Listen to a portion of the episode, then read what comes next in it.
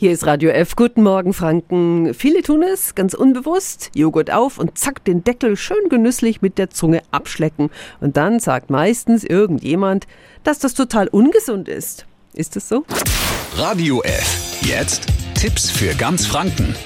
Hier ist unser Wiki Peter. Viele Joghurtdeckel enthalten Aluminium und Leichtmetall gilt ja normalerweise als gesundheitlich bedenklich. Es kann unter anderem das Nervensystem schädigen. Aber ist das auch beim Deckel der Fall? Das weiß Katja Tölle von Ökotest. Guten Morgen. Guten Morgen. Ist das Abschlecken von Joghurtdeckeln wirklich gefährlich? Diese Deckel, die sind beschichtet und das heißt, erstmal nimmt man darüber kein Aluminium auf und wenn man die Deckel ableckt, dann kann diese Beschichtung sich lösen.